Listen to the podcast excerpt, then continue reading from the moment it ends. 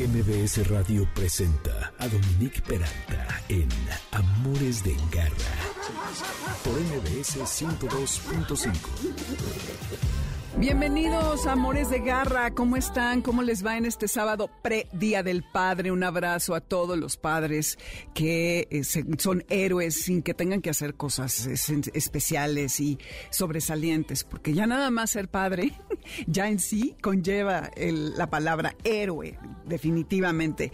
Y bueno, ya sabemos que hay este concepto de los perrijos que en este programa estamos totalmente en contra porque no nos gusta humanizar a los animales. No obstante, quienes tienen a un perro, hombres, hemos hablado también en otras ocasiones de cómo los hombres se eh, vinculan con los animales y logran manifestar emociones que quizá con humanos no, no abrirían de esa manera su corazón y la expresión de las mismas. Así que, así que felicidades para todos estos amores de garra. Soy Dominique Peralta, están en el 102.5 y que sábado 18 de junio tenemos un programa buenísimo. Vamos a tener a Melissa Vázquez de Pet Air, que va a hablar acerca de cómo le podemos hacer para viajar con nuestras mascotas, porque es verano, porque vienen las vacaciones y porque hay muchas cosas que parecen obvias, pero que necesitamos saber con exactitud para siempre buscar la conveniencia y la seguridad de nuestros animales. Luego hablaremos con la doctora Mónica Aguilar acerca de teñir el pelaje de los perros, porque esto los daña y además hay quienes lo hacen, sobre todo para engañar a las personas y que crean que el perro es de una raza o de un tipo que no es. Moisés encontró un video en TikTok acerca de esto y como un cachorrito estaba ya enfermo porque evidentemente estos tintes tienen una toxicidad importante. Ah, ya les platicaremos de qué es lo que pasa con estos tintes y con la salud de los animalitos. Y luego vamos a hablar con Cristina Carles, que es una adiestradora, también es médico veterinario zootecnista, y que ella se dedica a los perros señal. Y dirán, ¿qué es eso? Pues bueno, es un perro de trabajo que está abocado específicamente a las personas con una discapacidad auditiva. Y estos perros lo que hacen es que eh, interpretan y descifran al mundo para las personas que no pueden escuchar, como eh, cuando suena la alarma para despertarse, cuando suena el timbre en la casa, si se les cae un objeto en el camino, en fin, es un trabajo increíble. Pero lo más increíble de esta conversación, verán que las mismas personas que van a recibir a ese perro son quienes lo adiestran, obviamente con la ayuda de la gente de ASCAL, que es esta asociación que es originalmente española, pero que tiene su sede también en México. Y bueno, también quiero, además de nuestros invitados, hacerles unos anuncios parroquiales, eh, que tenemos varios. Para empezar, el próximo sábado no va a haber programas de sábado a partir de las 12, porque es el desfile del Gay Pride y ya eh, se va a hacer una transmisión en vivo desde este desfile. Este es el sábado 25 del que estoy hablando y MBS es la estación oficial, al igual que EXA y al igual que la mejor. Habrá una amplísima cobertura desde estas tres estaciones y vamos a estarnos enlazando y digo vamos porque Concha y yo y Carla y José Ramón y Checo Sound vamos a estar en la transmisión en vivo a lo largo del día. Ya eh, durante la semana se les irá contando cómo va a ser. Así que esténse atentos y pues no habla, no habrá ni Enlace 50, ni Amores de Garra, ni muchos otros programas. También va a estar Carlos Carranza en vivo, me parece. Y así es pues como iniciamos hoy que es 18, el teléfono en cabina, porque estamos en vivo, es el 5166-1025, 5166-1025 y apúntenlo bien porque les tenemos regalos, Amores de Garra y MBS. El WhatsApp es 552-213-1357, redes Dominique Y Amores Garra. Y en Instagram y Facebook estamos como Amores de Garra. El lunes van a encontrar el podcast en mbsnoticias.com, al igual que en iHeartRadio, en Apple Music o en Apple Podcast, como se llame, en Himalaya y en todos los repartidores de este tipo de eh, contenidos. Y desde ahorita les voy diciendo qué es lo que tenemos. Un pase doble para el musical José el Soñador para el próximo sábado a las 8 en el Centro Cultural Teatro número 1. Otro pase doble para Lupita Paquita D'Alessio y Paquita la del barrio, ¿eh? ¿Qué tal? Para el jueves 23 de junio a las 21 horas en la Arena CDMX y tres pases dobles para que vivan la experiencia de la cartelera en Cinépolis en el formato tradicional, es decir, en presencial, que es válido de lunes a viernes. Y les voy a repetir el teléfono de la cabina, que ustedes solo tienen que llamar al 51, 5166, eh, oh, 5166125. Y aquí está Karen, que hace muchísimo no venía, super Karen Pérez, igual que Moisés Salcedo, que él es el asiduo, este, eh, que, está siempre al frente de la producción y que em, van a estar contestando el teléfono. Y también está Víctor Luna en los controles. Cuidados de garra pues bueno, ahora sí vamos a iniciar. Y les platicaba que como estamos en el, el tema del verano, es bien importante que sepamos si vamos a llevar o no a nuestros animales con nosotros a las vacaciones. Entonces, para hablar acerca de esto, está con nosotros Melisa Vázquez Sansores, que es propietaria y director propietario. Hoy, no se me está trabando la lengua, ustedes me van a disculpar, ¿eh? Es que tuve una especie de conato de migraña y me tomé unas pastillas un poco fuertes. estoy bien, ¿eh? estoy en mis cinco sentidos, nada más es que yo creo que por lo mismo. Em, bueno, ella es propietaria y directora de Pet Air, que es una empresa de transporte de mascotas, perros y gatos, que estudió medicina veterinaria en la UNAM y desde un principio de su carrera se involucró en el transporte aéreo de animales. Su compromiso es el bienestar y el manejo cuidadoso y seguro del transporte por carga aérea de mascotas a nivel nacional e internacional. Melissa, qué gusto tenerte por aquí. Bienvenida a Amores de Garra.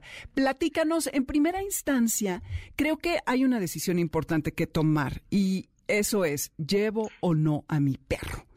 ¿Qué, diría, qué dirías que es lo ideal? Hola Dominique, muchísimas gracias por la invitación. Bueno, pues empecemos con esto que es un, eh, mundo de, información. Yo considero que llevar a tus mascotas de vacaciones, lo primero es en realidad ver el destino y, y ver si hay la posibilidad de un vuelo o un transporte terrestre, ¿no? Porque muchas veces, eh, debido a muchos factores, y uno de ellos ahorita es la raza o las líneas aéreas que, ponen restricciones, es, es la limitante. Pero eh, si quieres llevar a tu mascota de vacaciones, pues sí lo tienes que planear, igual que tus vacaciones, o sea, sí tienes que verificar que cumpla con los requisitos de salud, qué línea aérea, eh, a dónde va a llegar, si la instalación puede tener eh, y aceptar mascotas, si tu mascota va a estar bien, ¿no? Porque pues también como uno quiere pasar una buena vacación, los perros también tienen que pasar un buen estar en un buen lugar y sentirse cómodos, ¿no? Porque no los vas a tener encerrados en un cuarto. Pero bueno, eh, en realidad es tomar la decisión y buscar. Siempre es buscar la posibilidad de llevártelo, investigar, no es de me subo al avión y ya ver si me lo aceptan, no, es, es hacer un previa, una previa investigación para ver si te lo llevas de vacaciones, ¿no? Exactamente. Y esta investigación, Melissa, eh, requiere de varias preguntas. Si la aerolínea te va a dejar llevar al perro o al gato contigo arriba en la cabina, si la aerolínea tiene algunos eh, eh, requisitos de salud, de inmunización que, que, haya que cumplir, si la aerolínea necesita un tipo de transportadora especial o si el perro, si es que es de apoyo emocional o un perro de trabajo o un perro de servicio, si puede ir sin ninguna transportadora y si puedes llevar al animal contigo, qué restricciones hay eh, eh, para transportarlo, ¿no? O sea, y cuántos perros, no sé, porque creo que es más frecuente cada vez que las personas lleven a sus animales. Entonces, ¿qué dirías de estas preguntas? Así es, es más, cada vez más frecuente que las personas lleven a sus animales en en la vacación o si se van a mudar de país. Eh, es muy importante y verdaderamente entender las modalidades en las que viajan las mascotas, ¿no? Porque mucha gente no, o sea, como dice, me, llevo a mi perro en cabina o quiero que vaya en el asiento al lado. No, a ver, eh, hay tres modalidades y, son perros en cabina, perros como documentados como exceso de equipaje y perros que viajan documentados como un, una carga aérea manifestada en el vuelo, cuidado y todo, pero eh, hay que entenderlo, ¿no? Y todo depende de la línea aérea, ¿no? Y también ver que la línea aérea, pues, es un medio de transporte. Ellos ofrecen el servicio como un servicio adicional al pasajero, pero no es obligatorio, ¿no? Entonces, las líneas aéreas tienen la restricción de que si los perros viajan en cabina tienen que tener cierto peso, ser cierta de cierta raza y no pueden ir por lo general perros de, tamaños muy grandes, ¿no? Al menos que sean perros de servicio. De perros de apoyo de servicio o perros de, apoyo, emocional, que eso también la línea aérea tiene que tú tienes que verificar con la línea aérea si tienen la política de aceptar perros de apoyo emocional. Claro. ¿Con cuánta antelación hay que investigar esto, Melissa? Perdóname que te interrumpa, para que nada más Yo sugiero, no, eh, no lo que necesites. Yo sugiero que mínimo es un mes de anticipación. Un mes. O sea, nosotros llevamos trabajando con personas para hacer movimientos hasta un año para poder hacer su movimiento, ¿no? O sea, porque es una logística, son varios perros, cuatro perros pastor alemán, hay que trasladarlos a Canadá, los, eh, es un vuelo, eh, a un destino, luego un trayecto terrestre. Entonces sí hay una logística, pero por ejemplo con perros de apoyo emocional, sí es muy importante que verifiquen con la línea aérea si los acepta, porque muchas veces también tienen, aunque sea un perro de apoyo emocional, si es una raza restringida, por la línea aérea, no por, no por otra cosa, sino por la línea aérea lo restringe, tienes que verificarlo. Nos ha contactado personas que llegan al aeropuerto y dicen, tengo a mi perro y no me lo dejan su perro de apoyo emocional. Tienes que verificar con la línea aérea sus políticas y muchas veces, pues, y más ahorita, ¿no? Ha cambiado mucho, a partir de 10 años para acá, el movimiento de mascotas ha cambiado mucho. Entonces ya las aéreas tienen reglamentos para mover mascotas claros, hay que buscar en la página web de cada línea aérea. Y yo creo que eso nos ayudaría muchísimo a que no te enfrentes con que llegas al aeropuerto y, no lo puedes te lo subir. Permite. Exacto. Ok, a ver, ahora, otra cosa. Eh, está muy bien buscarlo en la página web, pero yo sugeriría que a la antigüita hay que hablar también a la aerolínea, porque luego no actualizan sus políticas. Hay, las políticas son del país y o la aerolínea o de la aerolínea y luego del país. Las políticas son de la aerolínea y también del país. Okay. O sea, por ejemplo, México con Estados Unidos en realidad tiene un tratado y con Canadá México es un país reconocido ante Estados Unidos y Canadá como un país con control de rabia bastante bueno, ¿no? Entonces... Bueno, está erradicada. Eh, ¿Mande? Está erradicada en México. Exactamente, ¿no? Entonces, en realidad, Estados Unidos como tal no exige a México que el perro este, presente un certificado de vacunación, pero la línea aérea sí. Entonces, la línea aérea no va a mover a la mascota si no tiene un certificado de vacunación y desparasitación y la carta de buena salud. Es una cuestión que la línea aérea puede exigir. El, si alguien ha viajado, la política de Estados Unidos está cambiando, pero si alguien ha viajado con su perro a Estados Unidos, a veces llegas con todos los documentos y nadie te los pide. Sí, pero más vale prevenir que lamentar. Pero siempre, sí, pero la línea aérea sí te los pide. Entonces, los tienes que tener vigentes siempre tienes que tener, por una, una tenencia responsable, siempre uno tiene que tener su, su cartilla de vacunación y desparasitación vigente.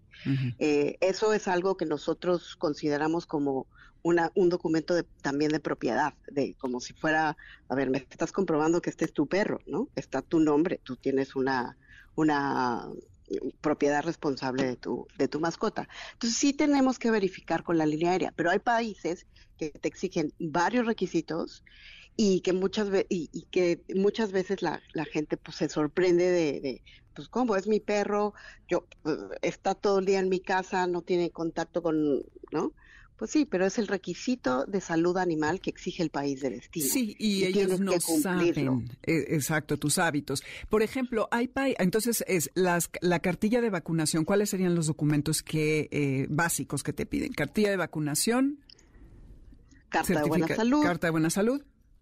Este, depende del país, es un certificado sanitario de exportación que emite el gobierno de México en la oficina de la SICA, que está en las oficinas centrales de SADER o en el aeropuerto. hay en otras ubicaciones en, el en, diferentes estados. La, eh, la cédula profesional del médico veterinario es súper importante. ¿no? El, que emite, el que emite el certificado, de buena salud. Y bueno, hay países que te piden anticuerpos, este, la prueba de anticuerpos contra la rabia, hay otros países que te piden ciertas pruebas de laboratorio para poder ingresar. Si es, y, esa, esa información, con, gusto nosotros la podemos ofrecer, pero está en la página web de, de Sader Senacica. Tú puedes encontrar los requisitos de exportación y de importación de los países al que va, o, eh, en la página oficial del gobierno porque México tiene mucha relación con las dependencias de agricultura y de salud animal de los diferentes países del mundo. Entonces, sí hay información, sí se puede encontrar, este, realmente es sencillo y México es un país bastante sencillo para poder salir y entrar, Sí, claro. Eh, mucha gente me dice, ¿qué es lo más eh, complejo? Muchas veces lo más complejo es mover a tu mascota dentro del país. Oye, se nos acabó el tiempo, pero vamos a hacer parte dos porque faltan muchas cosas. Hay países como por ejemplo Inglaterra que no deja entrar a ciertas razas, igual hay ciertos estados en Estados Unidos que no permiten que lleguen los pitbull, en Australia creo que tienen que hacer una cuarentena de 40 días. En fin, Melissa, danos tus redes, tus datos y no el siguiente sábado, pero dentro de dos eh, ya nos ponemos de acuerdo para que, podamos ahondar. A ver, vengan tus redes. Mira, yo encantada de poder ayudar porque esto se trata de ayudar a la gente a que lleve a su mascota. Mis redes son, eh, mi correo es info arroba mx en Instagram estamos como arroba petair, eh, petairmex, eh, estamos en Facebook como Pet Air México SASB, nos pueden contactar este por mensaje directo y, buscaremos apoyarles en lo que más podamos. Buenísimo. ya ustedes, sí, dime. Mi interés es que realmente tú como propietario puedas viajar con tu mascota, que te sientas seguro, que pueda, que pueda entrar sin ningún problema, que no sientas una presión, al contrario, es parte fundamental de tu familia y yo creo que es importante empezar a, dar mucha información, a, a, que conozca la gente que se puede hacerlo completamente fácil, ¿no? O sea, porque parece que esto es muy difícil y no lo, no, lo, es, tanto si se cumple con los requisitos. Exacto, ya continuaremos esta conversación, muchas gracias y ya saben, ya sea que Melissa les haga los trámites o que ustedes lo, lo decidan hacer por sí mismos. Ah, entonces, bueno, ya, ya continuaremos con la conversación. Garra Tips. Y ahora vamos con otro tema que les decía que Moisés encontró en TikTok y que nos pareció relevante hablar acerca de esto. Porque ustedes saben que hay muchas personas que en las calles, sobre todo, venden animales de manera ilegal. Es ilegal y lo hemos hablado aquí muchas veces. Ahora, no solo eso, sino que tiñen el pelo para que piensen que, por ejemplo, una especie de poodle parezca labradoodle en vez de un poodle, ¿no? Que es el ejemplo que, que vimos en esta cuenta de TikTok que eh, Moisés encontró. Para hablar acerca de los efectos nocivos y de por qué no hay que teñirle el pelo a los perros. Está eh, con nosotros Mónica Aguilar, quien es médico veterinario zootecnista, Master in Science en etología clínica por la Universidad de Cambridge. Tiene un diplomado de medicina de pequeñas especies eh, de la UNAM, miembro de SOMEVA, que es la Sociedad Mexicana de Etología y Bienestar Animal. Es de ICANVETS, médicos veterinarios educando sobre el cannabis medicinal, propietaria de Kinder Canino y tiene 16, 17 años de experiencia en el comportamiento y entrenamiento canino. Y me da muchísimo gusto, Mónica, tenerte otra vez. Ya nos ya vino Amores de Garra alguna vez. Mónica, gracias por estar aquí con nosotros para hablar de este tema que me parece que es muy relevante. Sobre todo, Mónica, porque el pelo de los perros cubre todo su cuerpo. Por lo tanto, absorben todo mucho más fácil y pueden comerlo o lamerlo ingiriendo estos químicos más rápidos. Y el efecto se puede triplicar a que cuando uno se lo pone en la cabeza. Digo, yo creo que si para nosotros es tóxico, imagínate para los perros. Bienvenida y cuéntanos, Mónica. Muchas gracias, Dominique. Gusto estar de nuevo aquí con ustedes y con tu auditorio. Pues sí, mira, y, y, y además creo que es un recurso que, se valen mucho luego los que venden perritos para llamar más la atención y que uno los compre más rápido, ¿no? Y lo, el problema quizá de teñir el pelo a los perros no es en sí el teñirlo, sino el con qué lo están tiñendo. Lo más sobre todo del video que estamos platicando esta vez, pues sí, eh, se ve que el perrito pues era blanco y le pusieron un color café que además se ve súper bonito, pero para conseguir un tono de eso a todo el perro, tuvieron que haber usado algún tinte que no era específico para perro definitivamente, ¿no? Y además, eh, sobre todo que estaban reportando que pues el perrito se puso mal en consecuencia de una, de una reacción este, tóxica del, del, del, producto. Entonces, sí, como dices, los perros pues tienen todo cubierto de pelo y si se lo tiño todo con algún producto que pueda causarle daño, pues claro que va, puede tener una intoxicación que puede llegar a ser este inclusive causarles la muerte, ¿no? Sí, totalmente. Es, es terrible. Y como dices, es mucho. ¿Qué es lo que usaron para, para teñirles su pelo? Y eh, como yo decía, ¿no? De todas, es una moda, para empezar, negativa, porque los tintes tienen amonia y peróxido, hidrógeno de peróxido, no sé cómo se, se llama, que quema y que irrita. Entonces, estos serían algunos de los efectos que podríamos esperar, además de que a lo mejor tuviera alergia, Mónica. Sí, claro que sí. Sobre todo los, todos los tintes que son de uso humano tienen, aparte de amonia, tienen algunos peróxido.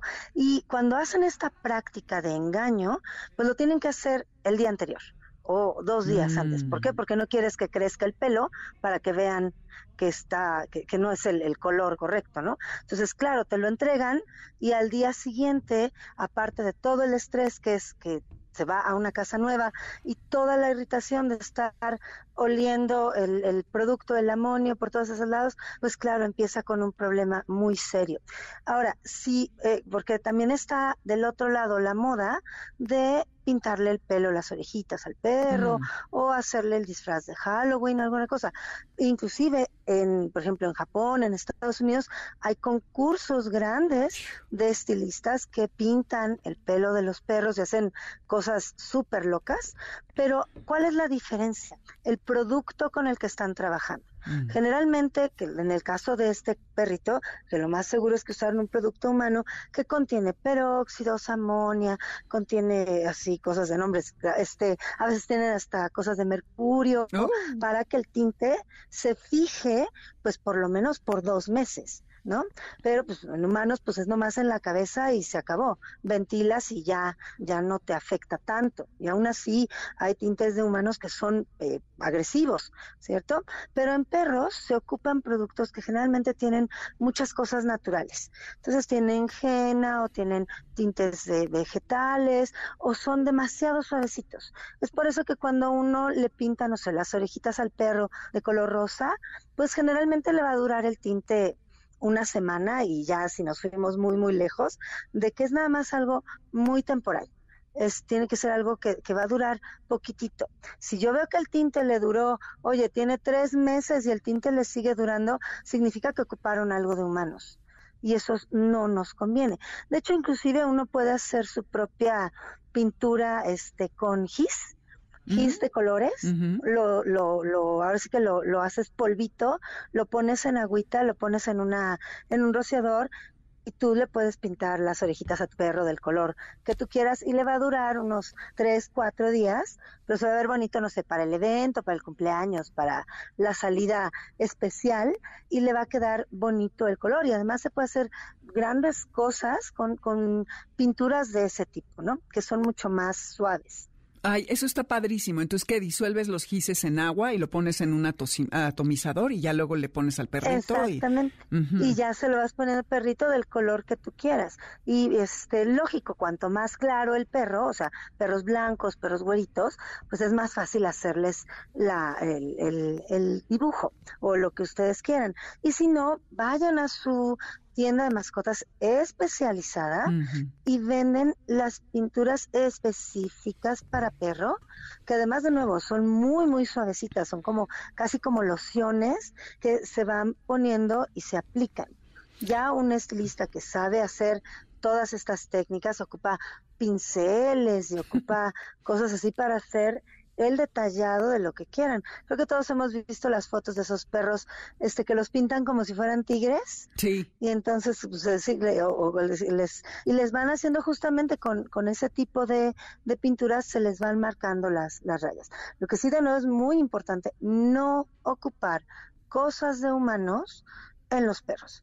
Porque definitivamente no es lo mismo que un perro que le voy a cubrir todo el pelaje como ese perrito tan chiquito, con algo que huele a amonia, que además puede tener mercurio, que además tiene hidróxido, que, digo, peróxido, que va a intoxicar nuestro perro porque su, su piel pues está absorbiendo todo eso. Y como dices, también se están lamiendo todo el tiempo y pueden tomar esos residuos que nos pueden causar graves problemas. Exacto, y bueno, además, eh, si les irrita la piel, se van a estar rascando, se van a sacar costras, y esto puede llevar a infecciones, requiere también de mucha agua, les puede quedar en la oreja, la humedad promueve bacterias, levaduras, y bueno, está espantoso. Ahora, una pregunta, eh, Mónica, eh, el perro si está muy intervenido en su pelo y tiene colores así de lo más exóticos, puede que no se reconozca si se ve ante un vidrio, puede que otros perros en el parque que normalmente juegan con él, eh, su olor cambia y esto afecte su convivencia para nada? Sí, sí, ahí está el otro, el otro punto, eh, de, que él, por ejemplo, sobre todo perros eh, que van, que son hermanos o que, que, conviven juntos. Y eso pasa a veces ni siquiera con el teñido del pelo, nomás lo llevaron a la estética y el de la estética cambió el shampoo y le pusieron el champú de otro olor o le tocó champú medicado, llega a casa con los hermanos y inmediatamente puede ser que no lo reconozcan. Y se da el caso de que los perros se pelean con el que acaba de entrar, pues ¿quién eres tú? Que hueles diferente. Recuerden que los, los perros primero van a ocupar más su olfato que la vista. Entonces llegan, no te conozco. ¿Puede pasar lo mismo con los tintes? Sí, sí puede pasar, sobre todo si están ocupando algo demasiado concentrado. Cuando son los de gises, cuando son los del otro, la verdad no. O cuando son diseños muy intrincados, porque hay que buscar así en Facebook, buscan diseños de perros este teñidos que inclusive les hacen paisajes en el pelo o los o parece los les ponen jirafas o cosas así muy extrañas. lógico que cuando esos perros van con algún otro, el otro se va a quedar y bueno, y tú porque eres naranja, verde y rosa, ¿no? Y te puedo desconocer y puede haber un cambio en el comportamiento, ya sea de que te tengo miedo, me alejo, aunque eras mi cuate, o este, ¿sabes qué? Pues voy y te muerdo porque no sé qué eres. Claro. claro que puede haber ese cambio de comportamiento.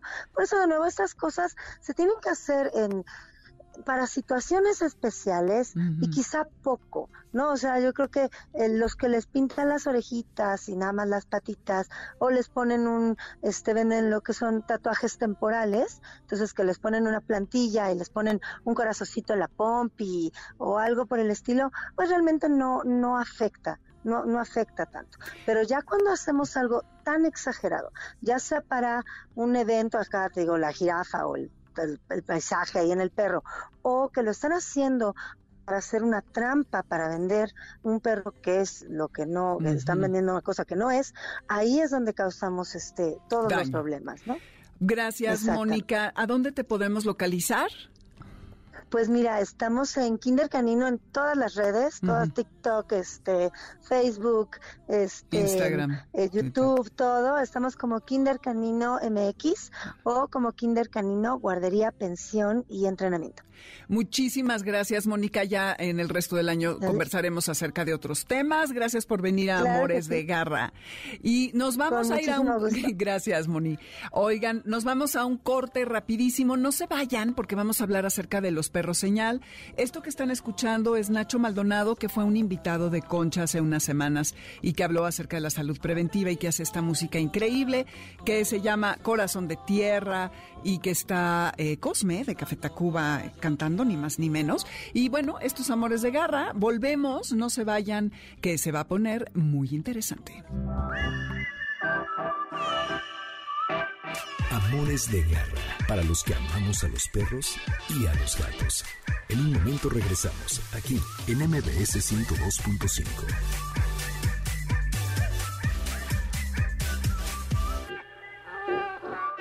Continuamos en Amores de Garra con Dominique Peralta en MBS 102.5. ¿Sabes dónde está tu gato? Regresamos. MBS 102.5. Seguramente ya reconocieron algunos que sean clavadones, como Checo Sound, que está en la cabina ya moviendo la cabecita. A Massive Attack con esto que se llama Spine Glass y que es de, híjole, creo que 2003. Con, eh, ¿se acuerdan? Bueno, es de antes, no era para esta película, de la película Top Gun. Bueno, es parte del soundtrack y es Horace Andy. Ya saben que Massive Attack siempre tiene cantantes invitados. Bueno, rápido porque tenemos poquito tiempo. Soy Dominique Peralta, estos amores de garra estamos en el 102.5. Queda solo un pase para el cine. El teléfono en cabina es el 5166125, 552-213-1357 es nuestro WhatsApp, nuestro WhatsApp. Y para el pase tienen que llamar por teléfono, redes Dominique Peralta Amores Garra, Instagram y Facebook Amores de Garra, podcast lunes mbsnoticias.com. No va a haber programas el próximo sábado porque eh, a partir de las 12 habrá esta transmisión en vivo acerca del desfile del Gay Pride. Así que atentos. Radar de Garra. Pues ya en varias ocasiones hemos hablado acerca de los perros de servicio y hoy vamos a hablar de un perro que es especial, que además implica con nuestra invitada con la que vamos a platicar, un modelo de enseñanza que es absolutamente original y diferente a lo acostumbrado y a lo que sabemos que se usa normalmente para el entrenamiento de, de estos animales que asisten a las personas que tienen alguna deficiencia. Y en este caso específico, vamos a hablar con Cristina Carles, quien es veterinaria por la Universidad de Glasgow en Escocia, trabajó en Irlanda del Norte y después en una ONG que se llama Veterinarios Sin Fronteras, como la de humanos, que es Médicos Sin Fronteras, en donde estuvo 10 años, y de allí hizo un máster en Relaciones Internacionales, especializándose en el entrenamiento de perros de asistencia y terapia. Y en 2012 funda ASCAL, en donde empieza a trabajar con perros que avisan de sonidos. Así que, Cristina, mucho gusto, qué bueno que estás aquí visitando México y que nos das tu tiempo para una entrevista. Y eh, cuéntanos, a ver, ¿qué es exactamente exactamente esto de los perros que avisan de sonidos. Y ya luego entramos en tu modelo de enseñanza. Claro, pues encantada de estar aquí y de compartirles lo que estamos haciendo acá en México porque ya tenemos un equipo de profesionales, eh, de educadores caninos especializados en adiestrar perros para alertar de sonidos a personas con pérdida auditiva. Entonces me da mucho gusto eh, dar a conocer el hecho de que ya ASCAL funciona a plena capacidad en México y podemos ayudar a personas sordas que quieren un perro que les avise de sonidos que, que son relevantes en el ambiente y que, y que ellos no pueden oír.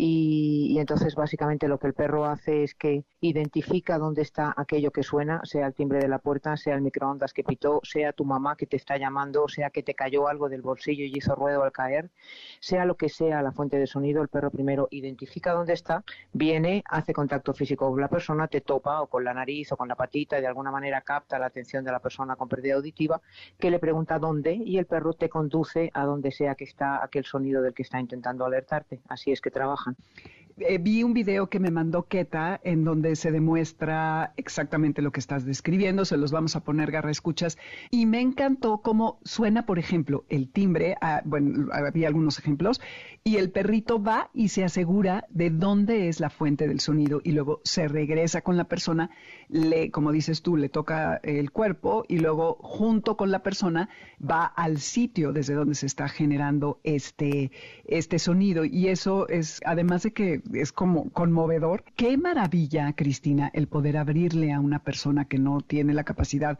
de escuchar, el que pueda hacer una vida normal y sobre todo vivir solo, porque esto implicaría que una persona que no escucha puede vivir sola. Bueno, este es el objetivo de todos los perros de asistencia, de hecho, aumentar la autonomía de las personas que tienen alguna dificultad en algún sentido que les, les complica la vida autónoma. Entonces, efectivamente, em, dentro del mundo de las personas con pérdida auditiva, tenemos gente que ha nacido sorda, que no oye nada y que realmente necesita ayudarse de algún tipo de, de, gadget técnico, una luz que vaya con el timbre o este tipo de cosas, pero que no siempre la persona las va a apreciar si no está donde ve la luz o o no siempre, si estás durmiendo no lo vas a ver y sin embargo un perro siempre te va a alertar de todos esos sonidos que tú le hayas adiestrado. También tenemos gente que tiene pérdida auditiva pero que con un audífono es bastante funcional y oye razonablemente bien y se desempeña, pero cuando llegas a casa los audífonos te los tienes que quitar, el oído tiene que ventilarse, es muy incómodo dormir con los audífonos puestos y, y si tienes un niño pequeño tienes que estar pendiente de si te llora por la noche y si te quitas los audífonos ya no oyes nada o si atiendes a una persona mayor, que sé yo, tu mamá en la casa, entonces si, si tu mamá necesita, te llama por la noche, tú tienes la seguridad de que el perro te va a despertar y entonces atiendes lo que sea que ocurre cuando tú te has quitado el audífono y ya no oyes nada. O sea que efectivamente la idea es em, aumentar la autonomía y también la seguridad de las personas que andan con estos perros, ¿eh? porque si yo voy por la calle y no oigo nada, pero llevo un perro que me alerta de cosas en el ambiente, de que alguien viene por detrás, de que alguien se acerca, qué sé yo, de, de alarmas, de cosas así, la tranquilidad con la que la gente va por la vida pues es mucho mayor, ¿no? Por lo cual efectivamente esa es la idea, ese apoyo técnico, pero también emocional. Y son binomios que se vuelven eh, muy importantes y que, qué increíble que tengamos esas posibilidades. Ahora, ¿cuáles son las características que tienen que tener los perros que pasan por estos entrenamientos? Fíjate que son perros que tienen que tener mucha iniciativa, eso es una característica muy importante. No son perros que esperan instrucciones y se quedan mirando para que les digan qué es lo que tienen que hacer, son perros que piensan por su cuenta. Porque ahora la persona sorda no oye y, el perro tiene que avisar sin que nadie se lo mande, dijéramos, ¿no? Con lo cual es importante que sean perros con mucha iniciativa, muy seguros de sí mismos, que les interesen los sonidos, es ideal, sí que les guste, que les divierta, porque entonces trabajan como con mucha más ilusión.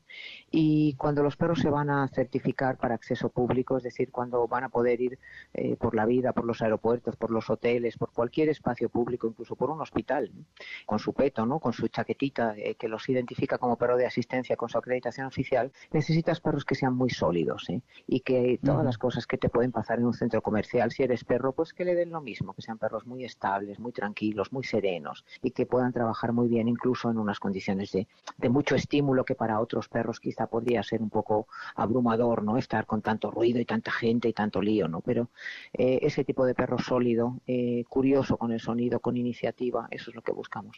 Y claro que debe de ser un perro que además esté muy enfocado en la tarea en la que está llevando a cabo, porque si van caminando por la calle y viene un vehículo que se está acercando, el perro tiene no debe estar distraído con un pájaro o una ardilla o con otro perro. Entonces, eso es algo bueno, déjame, importante. Déjame decirte que en la calle los perros señal no trabajan mucho, ¿eh? Porque, Ah. porque fíjate que en el ruido del tráfico para el perro es prácticamente imposible discernir cuándo un Mm. coche es un peligro para la persona y cuándo el coche sencillamente pasa cerca, pero la acera es muy pequeña, es muy estrecha y los vehículos pasan cerca, pero no te van a atropellar. ¿sí?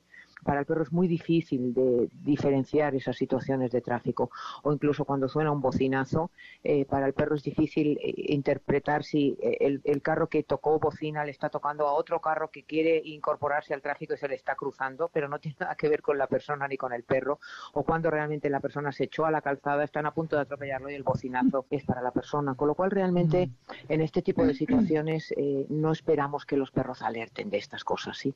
Y la persona eh, con pérdida auditiva mm, mm, eh, puede manejarse en el tráfico porque Sí. ve, ¿sí? una persona Es ciega cierto. es una situación diferente. ¿no? Con lo cual, realmente, nuestros perros son muy suertudos porque en la calle trabajan poco. ¿eh? Tienen derecho a ser perro y a ir olfateando y a ir disfrutando de su paseo. Y aún así, si alguien por la calle te llama y el perro escucha tu nombre, te va a avisar de que alguien te está llamando y va a mirar en la dirección en la Mm. que oyó que, que alguien te llama. O si se te cae algo al suelo, eh, no te diste cuenta. Y fíjate que los oyentes no nos damos cuenta de que son los oídos los que te dicen que se te cayeron las llaves. Y si no oyes, se te caen las llaves y las Mm, pierdes. Entonces claro. el perro te avisa de que algo te cayó, cosas así sí hacen, ¿no? Pero el tráfico realmente es muy difícil. Claro, sí, sí, sí, sí, eso, eso está muy bien. Como dices, es más bien una persona ciega la que tendría problema para circular libremente eh, con el perro. Bueno, y ahora el entrenamiento que ustedes plantean eh, se hace junto con la persona y aquí evidentemente la persona que no escucha se le, se le reúne con un animal que vaya con, con la personalidad y trabajan como un equipo. Y este perro tiene que estar, ser entrenado para sonidos específicos como que está sonando la tetera en la estufa, como que eh, ya acabó de lavar la lavadora, que está sonando el timbre, el teléfono, en fin, todas estas cosas. Y entonces, ¿cómo es que participa la persona en el entrenamiento? ¿Es desde el principio o el perro ya tiene un cierto adiestramiento y después se incorpora el futuro humano que va a, ser parte de este binomio. Fíjate que la mayoría de las organizaciones lo que hacen es que adiestran los perros profesionalmente, si el perro está en un centro de adiestramiento donde recibe toda su formación y cuando ya el perro tiene todas las habilidades específicas, entonces se transfiere a la persona que lo necesita. Y nosotros cuando empezamos hace 10 años, porque son masas que se fundó en el 2007, eh, cuando empezamos empezamos así porque realmente es lo que hacía todo el mundo y uno va ¿no? Eh, empezando con, con las referencias que tiene. Pero pero mm, después en nuestra propia experiencia vimos que esto no funcionaba tan bien cuando tú entregas un perro perfectamente adiestrado a una persona que, que no es eh, profesional de la educación canina, que es un particular que no necesariamente va a saber reforzar correctamente, corregir correctamente, mantener el desempeño. Para el perro también es muy raro. Estuvo con un adiestrador casi un año aprendiendo su oficio y después va a vivir con una persona que no conoce y los, ¿sabes? hasta que se construye un vínculo ahí para el perro es difícil. A la persona le traen este perro que ahora tiene que aprender a manejarlo realmente ese sistema, mm, en nuestra experiencia, no funciona muy bien. Y entonces lo que nosotros hacemos es implicar a la persona sorda desde el principio. En mm. algunas ocasiones incluso trabajamos con una mascota que tenga ya la persona. Si es que el perrito es apto, lo testamos, lo valoramos y en muchas ocasiones sí lo son. En general, cualquier perro mm, pequeño, mediano, suele ser reactivo al sonido y, suele ser válido. Entonces a veces trabajamos con el perro que la persona ya tiene. En ocasiones, si esa persona no tiene un perro, eh, vamos a seleccionarle uno que tenga las características que estamos buscando y los seleccionamos en albergues de perros abandonados. No trabajamos con perros de, mm, raza, ni con una línea de cría, ni con una raza específica, sino que entre los perros mestizos buscamos aquel ejemplar que tiene las características que estamos buscando. Y ahí sí pasa un periodo corto, quizá dos, tres meses, con uno de nuestros entrenadores para estabilizar al perro, porque estos pobres animales que tienen una historia de abandono, que vienen de un albergue, mm. necesitan un poco como aterrizar, ¿no? Sí, y hay que un poquito antes de poder empezar a hacerles un programa de adiestramiento así muy intenso, donde el perro se tiene que concentrar mucho. Primero hay que rehabilitarlos un poco. Entonces pasan un par de meses o tres con uno de nuestros entrenadores en ese periodo de rehabilitación eh, y entonces ya van donde, donde la persona sorda con la que van a vivir el resto de su vida y ya ahí es donde se hace el adiestramiento eh, mediante visitas domiciliarias. Nuestros entrenadores van a casa de la persona sorda, le explican cómo le va a enseñar un ejercicio, le enseñan a la persona sorda cómo le va a enseñar el perro inician el trabajo, le dejan una tarea hasta la semana siguiente en la que nuestro entrenador vuelve, repasan cómo van, cómo les ha ido, con lo que realmente quien está enseñando al perro es la propia persona sorda con nuestra ayuda. Pero claro, para el perro es muchísimo más fácil, ya está viviendo con quien va a vivir, quien le enseña es la persona a la que finalmente tiene que avisar, no hay que transferir el adiestramiento. Eh, a la larga funciona muchísimo mejor.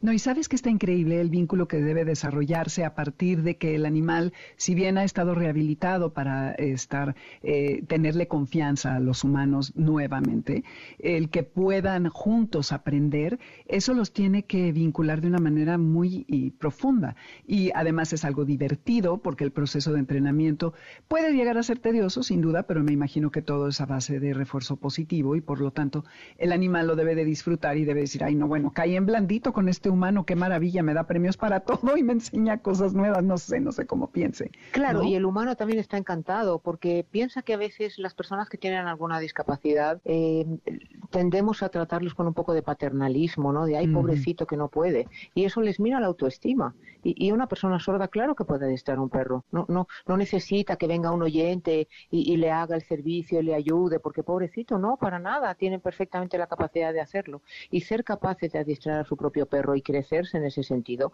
para la persona sorda también es muy importante. Y, el, el adiestramiento tiene que ser divertido, no solo para el perro, sino para la persona también, ¿no?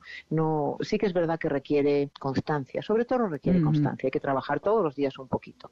Eh, y pero es, es, divino ver cómo el perro va aprendiendo y la persona también siente, caramba, lo estoy haciendo fenomenal, mira cómo el perro me responde. Y ahí se van retroalimentando perro y persona y efectivamente es un vínculo estupendísimo el que se crea, que además a partir de ahí el, desempeño del perro a largo plazo es infinitamente mejor que si a la persona le viene un perro adiestrado que ni la conoce y todo es muchísimo más difícil.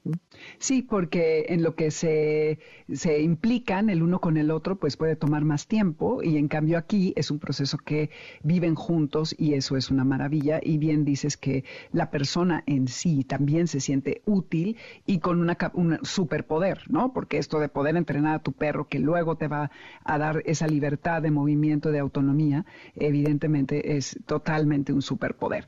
Ahora, este Aunque, déjame decirte, porque claro, México es un país tan grande, tan territorialmente diverso y enorme, que a pesar de que ya tenemos un equipo de adestradores en México, a veces las distancias no nos van a mm. permitir eh, trabajar con este modelo, ¿sí? Porque claro, si la persona tiene que ir, el, entrenador tiene que ir a casa de la persona sorda una vez a la semana o como muchísimo cada 15 días para que vayan avanzando, pues realmente en según qué distancias no vamos a poder llegar tan lejos.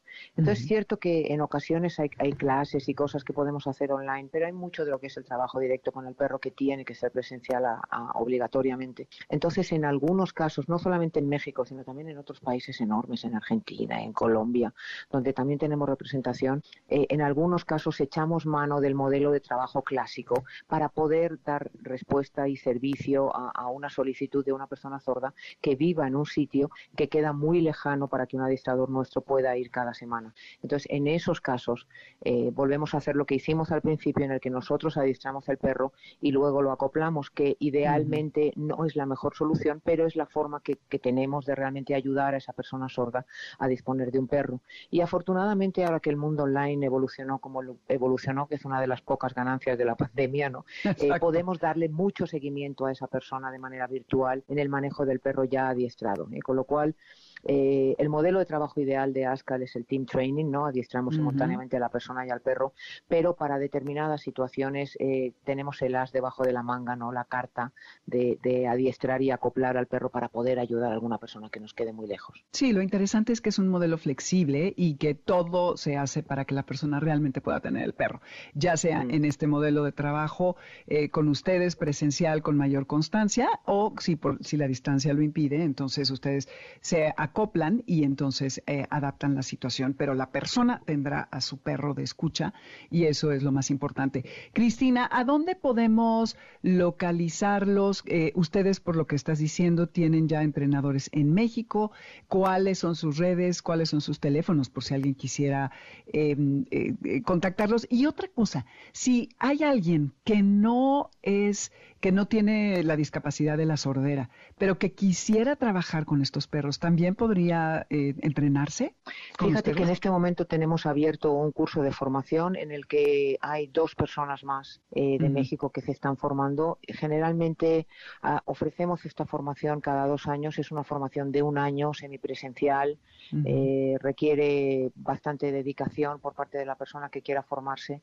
Y mm, solamente permitimos que se apunten nuestro curso gente que ya sean profesionales del mundo del perro, sí, gente que ya sean educadores caninos, que ya tengan los conocimientos básicos de cómo aprende un perro, porque nosotros solamente enseñamos, digamos, la especialidad de perro señal, pero hay todo un previo, ¿no? De aprendizaje animal que quien venga a formarse con nosotros ya tiene que tener. Pero efectivamente cada dos años abrimos este curso. Como les dije, México es un país muy grande y, y la verdad es que hay muchos territorios que todavía no tenemos una persona viviendo ahí, con lo cual hay campo para que más personas de México se incorporen incorporen al equipo. Y, la verdad es que aquí tenemos a Enriqueta Galván, que es nuestra coordinadora aquí en el, DF, y la pueden contactar en México, arroba ascal.es. Eh, su teléfono es el 55 54 53 1460 y la verdad es que las redes son comunes, no tenemos redes específicas en México. Ahí la web va a ser ascal.es, es el mail genérico y eh, www.ascal.es es la web, en el Facebook también estamos como Ascal, en Instagram, en todas partes ponen Ascal y ahí vamos a aparecer. Ascal quiere decir perro mestizo, ese es el Ah. origen del nombre de la asociación.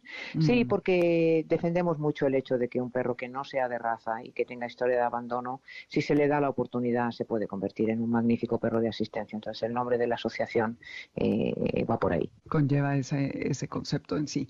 Muy bien, Cristina, Carles, muchísimas gracias, felicidades. Eh, Seguimos en contacto y ojalá podamos seguir platicando.